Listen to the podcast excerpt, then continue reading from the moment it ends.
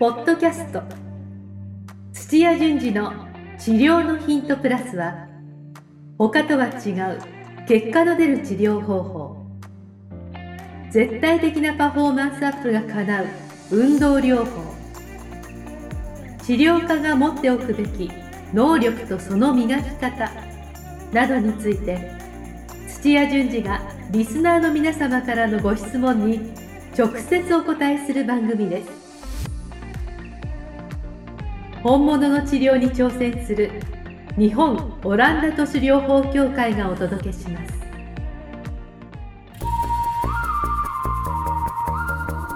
皆さんこんにちは。梅島茂です。土屋順次の治療のヒントプラス。先生本日もよろしくお願いします。はい、よろしくお願いいたします。はい。今日はですね、えー質問をいただいてますね。はい、えー椎間板ヘルニアって何？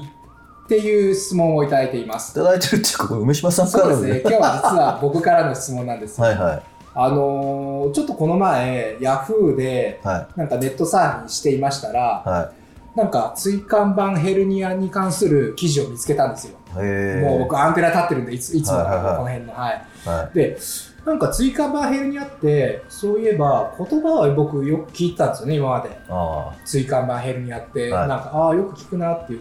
で改めてあれ？椎間板ヘルニアってでもどういう症状なんだとか、あ。はい。ヘルニアって何？椎間板ってどこ？ってなんか記事を見て思ったんですよ。はい。あこれはなんか土屋先生に聞く聞きたいなって思ったんですよね。はいでえこの記事の内容もーはなんかですねすっきりしなかったんですよい。読んでて。へなんかこれせお医者さんがなんか書いてた記事なんですけど、なんか椎間板ヘルニアは、まあ、こういう症状で、はいはいこういう治療法がありますよみたいな感じで、まあ、いくつか並んでたんですけど、ーはい。なんか結局どれが一番効果があるのっていうのが分かんなかったんですよ。なんか読んでて。は全然すっきりしないなってことでこれは土屋先生にすっきりしてもらおうっていうことい。で。私にスッキリしてもらおう。そうすっ私。きりしてもらうじゃない。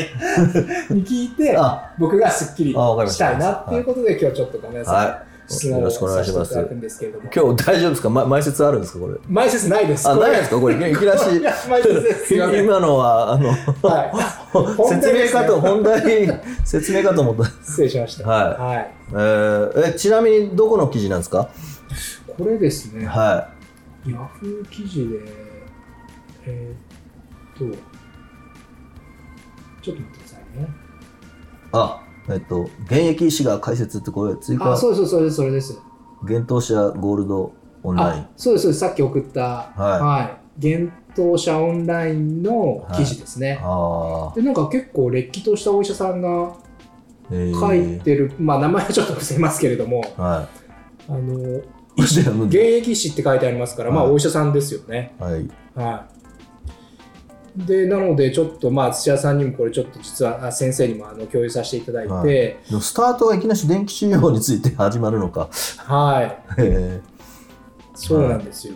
今、さらっと、今ずっと目通してうんあのちなみにヘルニアって言葉、あ、そうそう、その辺はもちょっとお聞きしたいなと思って。まあ、もうラテン語ではい。突出する、飛び出るっていう意味なので、えー、だから、椎間板っていうこう骨と骨の間のクッションがあるんですけど、うん。えー膝のん半月板とかと同じようなか硬い、まあゴゴムみたいな性質があります。が一応硬い軟骨みたいな感じの。椎間板っていうのは軟軟骨なんですね。軟軟骨っていうと骨についてる関節表面のことなんです、それとほぼ同じような材質です、はえーあ、材質ですいね。はえーあ、ちょっと柔らかいんですい、ね。柔らかいです。水分あの水が豊富なので。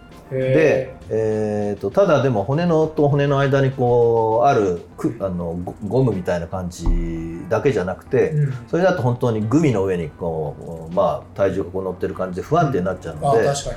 そのあのゴム状のものの中心にうん。硬いあの軸となるような、うん。あー角があるんですよ、うーん。はい、その軸があるからええ。こう曲がったりあの右左にこう動きやすくなるんですよ、じゃないとゼリー状の上に乗ったらただのプルンプルンこうやって動くだけなので不安定になっちゃうので。そうですね。はじゃあそれは突き刺さってるんじゃなくて、支えてるってい、感じ支えてる感じですビー玉みたいにあーなるあほどのあのそこのゼリー状の中心にビー玉みたいな硬いものがあるんですよ。はい、でそれがあるから、うん、こう前後左右こう動きやすくなってるんですけど、簡単にでも構造上そういうふうにビー玉みたいに硬いものがあるから、うん、例えばですけどもイメージしていただきたいんですけども、うん、まああの背骨を思いっきり反っても曲げてもあのいいんですけども、どっちかに例えばお腹の方に曲げた状態で、それでジャンプして着地したらドンっていうような圧が加わるじゃないですか。ビー玉どうなっちゃうと思います？いや割れちゃうんじゃないですか。割れないぐらい硬いんですよ。割れなかったらどうなると思います？割れなかったら軟骨がへこみます。ぐしょってそれはまっすぐ上からじゃないですか。今話したのは斜めにこう。斜めからですか？違います。斜めの状態で上からです。えなんかじゃあ押し出されちゃうんじゃないですか？そうです。はい、はい、ビー玉そういうふうにしてあのなったのが、うん、椎間板ヘルニアっていうように、まあ、ちょっとだけ出るのか本当にスポンとその骨の並びの背骨から出るのかっていうだけの違いなんですけど。あ割と変な角度から外部から圧がかかって、はい、でそれで勢いまあ、一発で出る時は、はい、一発で出る時はそれですしそれが何回も、えっと、曲がってる状態で圧が、あの何回もこうやって繰り返すとちょっとずつちょっとずつ後ろにはい、後ろにずれちゃうっていう。前方には出ないんですよ。前方には出ないんです、はい。背骨の前方にはものすごい硬い靭帯があるので出れないんです、はい、あそれがもう障害になってて、はい、後ろはそこがあの動くようになっててあの出れるスペースがあるんですあ出るんですね、はい、横はどうですか？横も出にくいです。あ横も出にくい、はい、あじゃあ割と後ろ側に出るってことですね、はい、で後ろ側には実は、はい、えー、まああの脳からずっとあの神経がこう通ってる空洞があるので、うん、穴があるので、うん、だからそこに出ちゃうと、うん、昔の人は、あのそこの神経にヘルニアって言ってこう突出した部分が当たって神経を圧迫しちゃうっていうのを腰痛の原因とかにしてたんです。ああなるほどね。じゃあ痛みってのはその神経が触られてる痛みだったりもするってことですね稀ですけどね。あ稀ですかそれは。はい。あの神経ってもうえっと例えば鳥の手羽とかをパキッてやったらツーッとこうあの出てくるすっごい柔軟性の高い神経なので、ええ、それを、うん、あの飛び出たヘルニアって言われてる飛び出た部分が、うん、本当にズレがないようにそこを押し出すっていうのは不可能じゃないですか。なるほど。はい、それあのどっちかにこうあの、ね、ずれずれたりとか。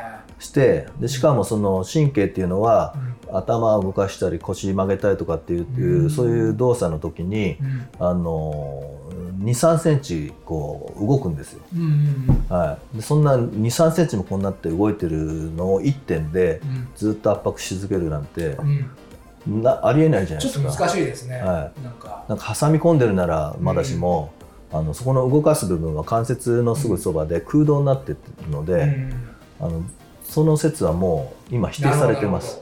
でそれは腰痛学会でも、あのもうあの2012年だったかな、もう NHK 特集でもされてましたが、はい、あのそういうことはあのないっていう意見の方が今強くなってるんですよ。あそうですか、はい、だからヘルニアで神経圧迫してあの腰痛になりましたっていうお医者さんは、うん、腰痛の今のあのトレンドを知らない人だと思っていいと思うんですよね。じゃあそれで言うと椎間板ヘルニアの痛みってどういうのが一般的ななんどうして痛みが起きるんですか？その説明をする前に、はい、えっ、と健康な症状、うん、腰痛の症状のない人でも、うん、7割の人は、椎間板がこう出てるヘルニアもしくは、うん、えーと、背骨自体が変形してる、っていう人7割いるんですよ。じゃあ僕もそうかもしれないですよ。7割ですよね、はい、大体、大体のあのもうほとんどの人はこうなんか変形したりヘルニアになってるんですよ。ヘルニアになってるとですね。で首に至っては9割なんですよ。ええー、じゃあほとんどだから、はい、腰痛になったからあのヘルニアが原因なのか、はい、腰痛になって写真撮ってみたらたまたまヘルニアの部分に痛みが出たっていうのがどどっちが先だか分かんないんですよ。なるほどね、はい、はい、これノーベル賞と、ね、この業界のノーベル賞って言われてる賞があるんですけども、それを取ったあの研究があのそういったあの椎間板と、えー、腰関節の変形が、うん健康な人の7割になるっていうのを、うん。あボルボ賞っていうんですけども、うん。それを取った論文ですごく有名なんですけども、うんそれを知らない先生が、へー。はもう潜りですよね。あそうですか。なるほど。はもうあいでそういう研究をいっぱいこう重ねてきて、ええ。ガイドラインっていうのを作るんですよ。へで研究の中にも、はい。バイアスがかかるって言い方しますけど、はい。うん民間の人が、うん。あのお金出してでね、あの腰はあの筋肉痛があの原因ですよっていう論文を書いてくれたら、うん。湿布が売れるから、うんお金を出してでも、わかんないですよ。久光製薬とかなるほど。そういうはい。あの世界なので、えー、そうなんだ。だから論文も研究だから全部正しいとかっていうのは分かんないから、えーそれも含めて、はい。うん論文に、うん。あのランクをつけてこれは確からしいから、怪しいっていうやつをこう集めて、えで、えーそれをあの全部まとめたのがガイドラインです。あそれはすごく信憑性あるというか参考になりそうです、はい。ガイドラインが。で毎年もう何千だか何億だかすごい数の世界中で腰痛のあの研究の成果が上がってくるのを、うんうん。もうあの一番最初はアメリカなんですけど1994年もう20年以上前ですよ。うん。にガイドラインができてその後、うん。ヨーロッパのあのガイドラインができてつって、でガイドラインっていうのは、うん。あの古くなっていくので、大抵34年に1回改訂していくんですよだからもうは 3, 3回4回改訂しまくってるんですけいど、うん。あのその中にも、うん、腰痛っていうのは、うん。こうえー、と組織が損傷して構造的にあの腰痛になるってうん。いうわけじゃないよっていうのが、うん。あの分かってきて、ええーほんの1%未満の,、あの数が、うん。あだけそういった脊椎脊髄の神経の症状がどうだとー、かっていうのでほその他の99%は、はい、えー何が原因かわからない腰痛なんですよ。あそうなんはい。です、で神経症状がであそうなんだ。そうなんですよ、神経症状が出てるって言われてるものが、はまあ論文論文っていうか研究次第なんですけども15から、あの30%って数字ですうーん。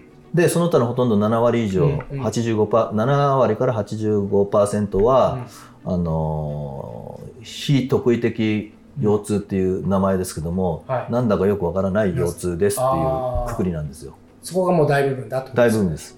ああそこなんか知りたいな。はい、でそれは場合によっては、うん。えーただ明明確なのがはい、あの姿勢動作と関係してるっていうのが明確なんですよ、ああなるほど、はい、だから曲げたら痛いとかああはい。伸ばしたら痛いいろんなパターンありますけど、ええ。あるいは使いすぎたら痛いとか、うん。えっと使ってる時は調子いいんだけども、うん。朝起きたら痛いとかっていうふうにうん。姿勢動作と関係してるええ腰痛っていうくくりで、あの非特異的腰痛っていうのが70%から85%。ははい、でほとんどの人はそれなので,、うん。でそれを直していくのももうあのその原因ばっかじゃなくて、い、うん。えーガイドラインなのでなどの治療方法が効くかっていうそういったね。あのこともこうみあの情報が並んでるので、え急性ねいもうぎっくり腰でもいいですけどなったら、うん。1週間目は、えうん。とりあえず、う日常生活をうん。痛みのない範囲で続けなさいっていうのが一番。ああなるほど。あ、はい。痛みのない範囲で。で湿布は効かない、あ湿布効かない。はい、針も効かない。あ針も効かない。電気も効かない。針も効かない、で何も効かない。何も効かないんですよ、あそうなんガイドラインがそういうふうに言ってるんですね、へえそうなんだ。はい、だから電気治療の話をこの始めてる自体 でもう全然アウトなんですけど、へえなはい、るほど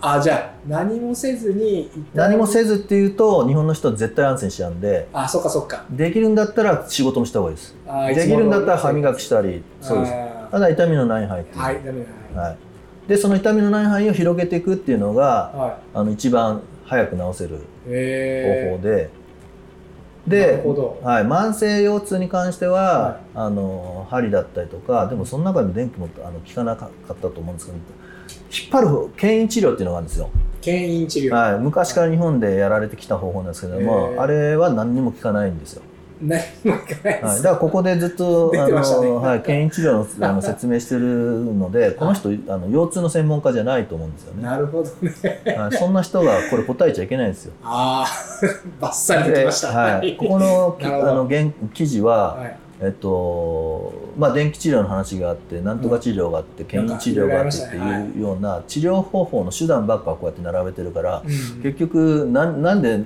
あの治すのとかっていうのに答えてないじゃないですか、そうですね。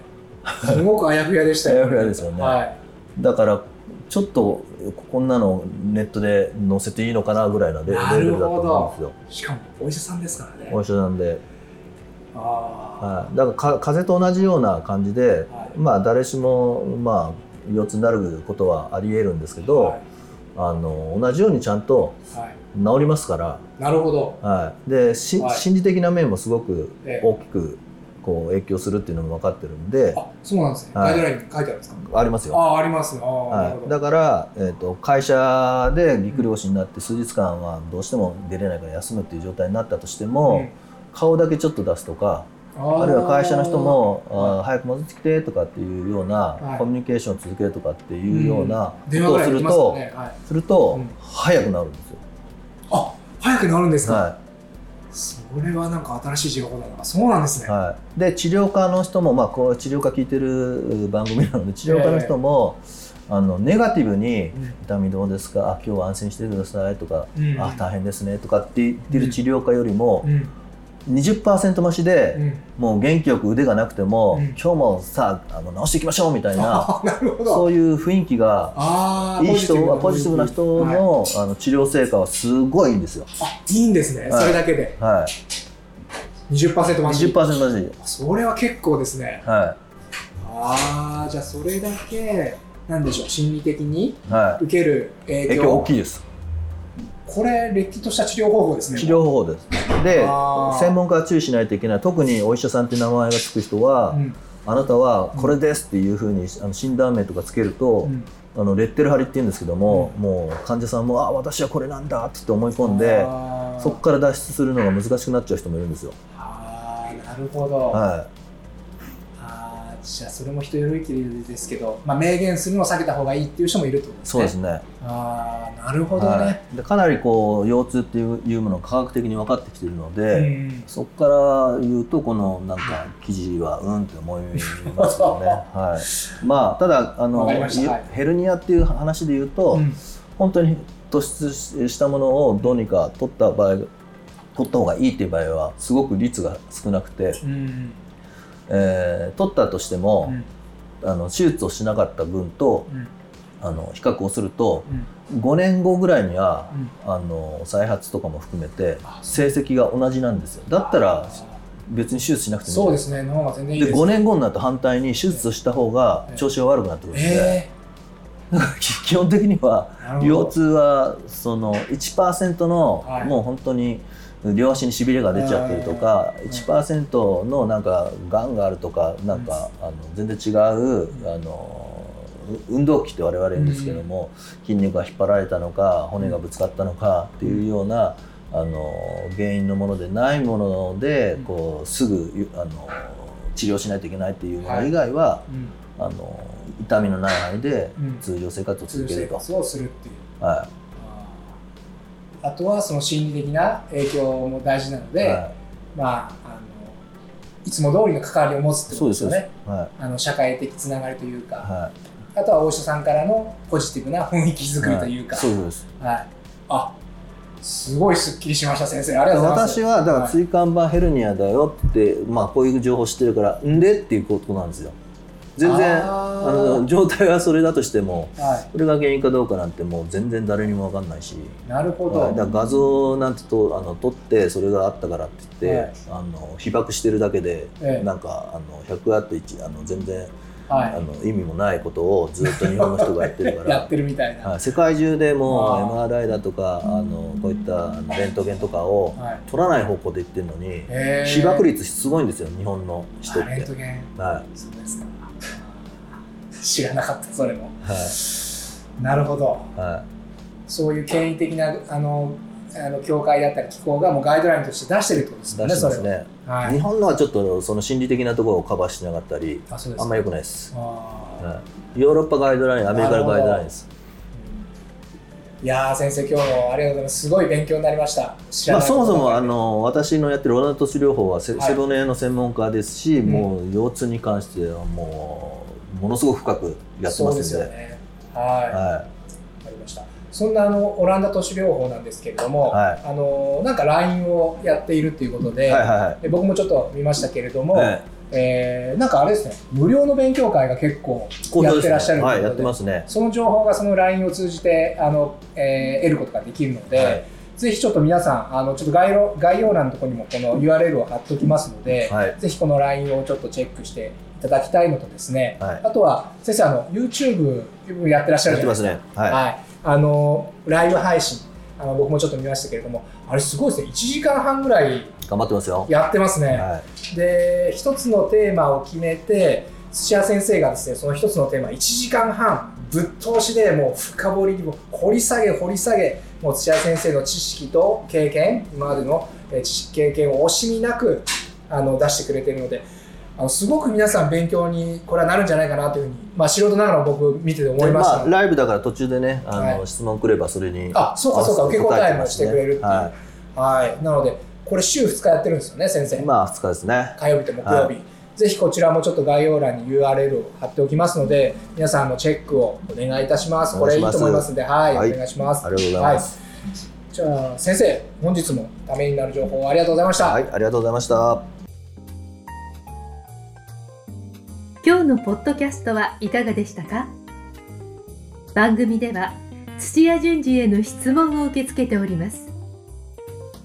ウェブ検索でオランダ都市 DMT と入力し、結果に出てくるオフィシャルサイトにアクセス。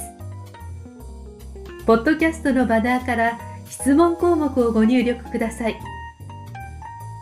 また、オフィシャルサイトでは無料メルマガも配信中です。ぜひ遊びに来てくださいね。それではまたお耳にかかりましょう。ごきげんよう。さようなら。